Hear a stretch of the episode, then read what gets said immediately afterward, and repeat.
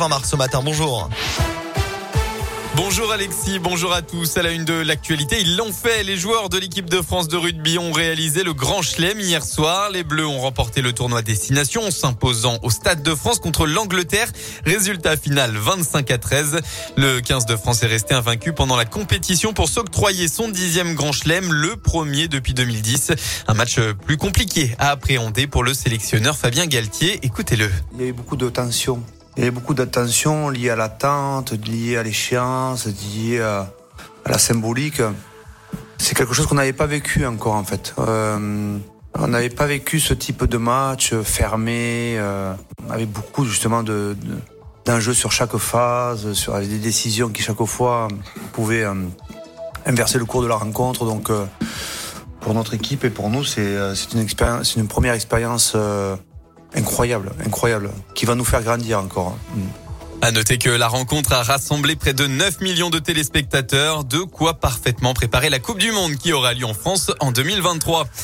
Dans la région Haute-Loire, un accident de la route a impliqué deux voitures hier après-midi. Ça s'est passé sur la départementale 44 dans la commune de Sainte-Sigolène à côté de Monistrol-sur-Loire.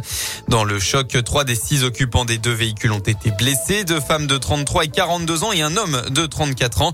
Les secours ont dû réaliser une opération délicate pour le trentenaire qui avait les jambes piégées dans l'habitacle. Il a heureusement euh, pu être dégagé.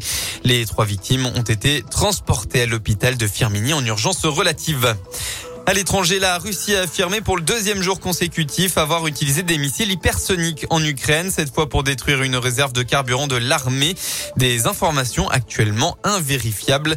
L'armée russe a par ailleurs bombardé une école d'art servant de refuge à plusieurs centaines de personnes à Mariupol, dans le sud-est de l'Ukraine. Une annonce faite par les autorités locales, ajoutant que des civils étaient encore coincés sous les décombres. On passe au sport en basket, 23e journée de championnat élite. Après cinq défaites d'affilée, toutes compétitions confondues, eh bien la Gielbourg respire.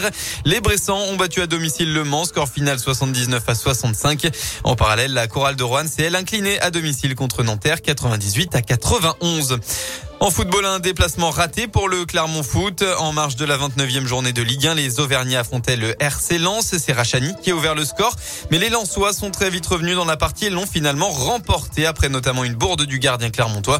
Le Clermont qui est 16e au classement en attendant les derniers matchs de la journée. Lyon se déplacera d'ailleurs à Reims ce soir à 17h05. La météo dans la région, les éclaircies ont un peu dominé ce matin, mais les nuages ont très vite euh, imposé euh, le temps dans la journée. On devrait tout de même retrouver quelques éclaircies, hein, un peu de soleil par intermittence. Côté Mercure, vous aurez au maximum de votre journée entre 13 et 15 degrés.